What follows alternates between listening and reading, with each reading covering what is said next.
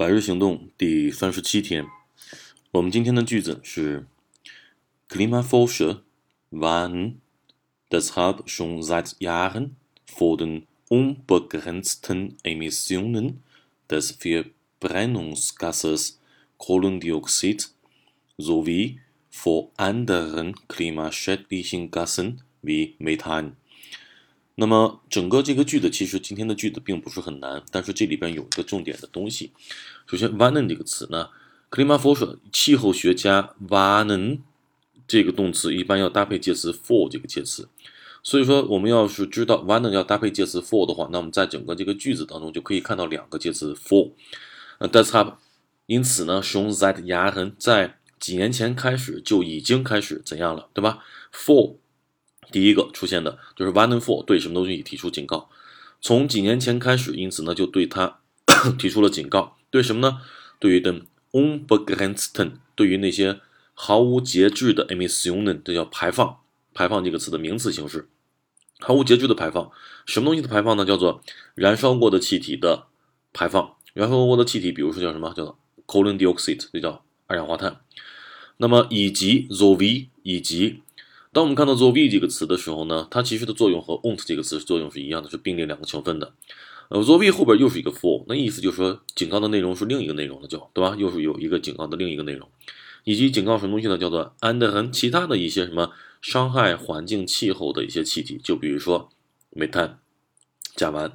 那么到这里，整个句子的结构就出来了，整个句子的意思其实也就出来了，叫做因此，早在几年前开始。气候学家就对于毫无节制的燃烧过的气体二氧化氮的毫无节制的排放提出了警告，并且也对于那些其他的伤害大气环境的这些气体，比如说像甲烷，也提出了警告。那么这个句子当中最重要的核心的一个句子结构，我们必须要看到的就是 warn 加上介词 for 这个表达方式。后边是两个 for 引导的介词短语，由 though we 来并列的两个 for 引出来的介词短语，所以说这块其实很简单了就。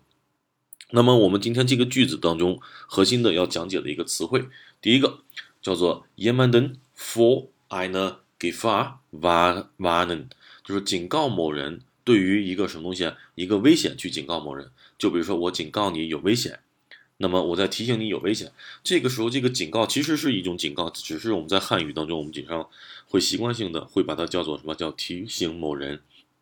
有危险，提醒某人有危险。那么其实对于危险来去警告某人，对吧？对于一个危险来去警告某人，就是让他注意这个危险就可以了。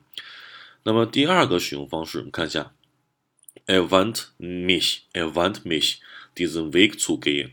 这里边我们要去重点强调的是 warnen 这个词在。汉语和德语当中呢，我们的意思上有有所偏差。我们在汉语当中呢，我们要说到警告的话呢，我们经常会这么去说，叫做警告某人不要做某事儿。我们在后边的事情当中会加上否定词，警告某人不要做某事儿。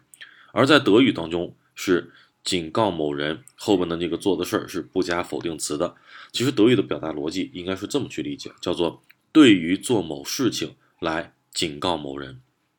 那么这个句子，I want me，他警告我，对于什么事来警告我呢？Diesen Weg zu gehen，走这条路来警告我。那就是说，他警告我不要走这条路。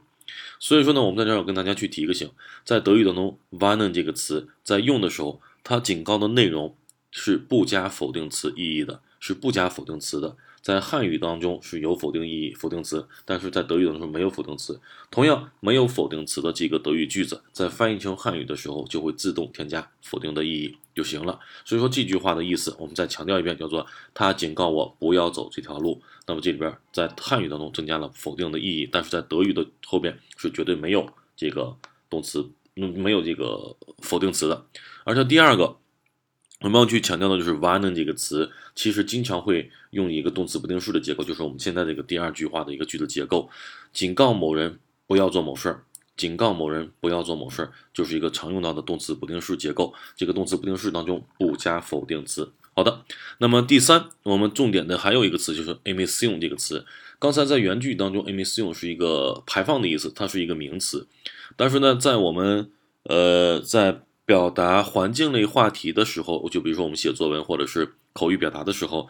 在表达环境类话题的时候，经常会出现要我们用动词来去表达排放这个概念。所以说呢，今天给大家补出三个单词，三个动词也是表示排放的意思。那第一个词叫做 emittieren，那这个词就是 emission 这个词的动词形式，排放。下一个 entlassen 也是排放的意思，下一个 ausströmen 也是排放的意思。OK，那么我们说到排放的话呢，除了一个名词之外，那我们还又给大家增加了三个动词。所以说呢，我们在环境类话题，我们在表达排放的各种污染物的时候，我们就可以有词可用了。就好的，那么我们今天的内容就先到这里，谢谢各位同学。